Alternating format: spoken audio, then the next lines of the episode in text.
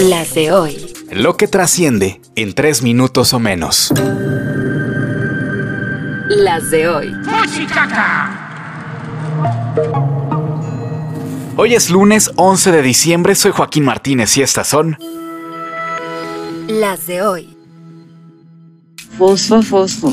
Fosfoobstinación. Cuando Samuel García no pudo ser candidato a presidente, hubo muchos que dijeron, pues pongan a Mariana. Total que ella es la del carisma, ella es la del arrastre. Y entonces los naranjas dijeron, pues sí, vamos exprimiendo a la muchacha. No puede ser presidenta de México porque se ocupan 35 años cumplidos y ella tiene 28.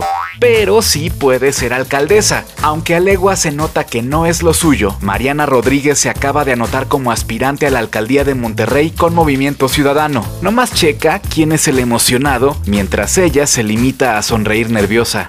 ¡Tenemos precandidata! Primer damo, primer damo. Primer damo. Las de hoy. Hoy es el Día Internacional de las Montañas y hoy...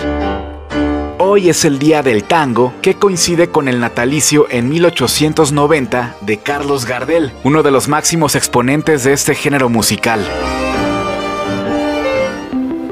Las de hoy.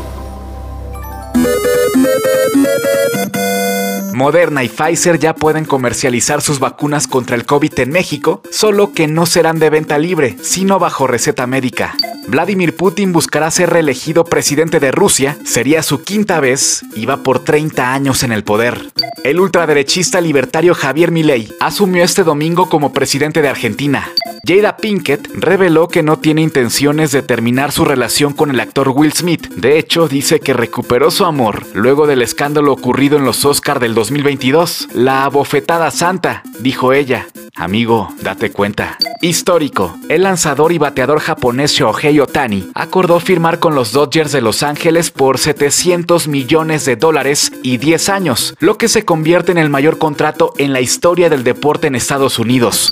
En los Oscar de los videojuegos, Baldur's Gate 3 ganó como el mejor del 2023, superando a títulos de la talla de Zelda y Mario de Nintendo, Spider-Man de Sony y Resident Evil de Capcom.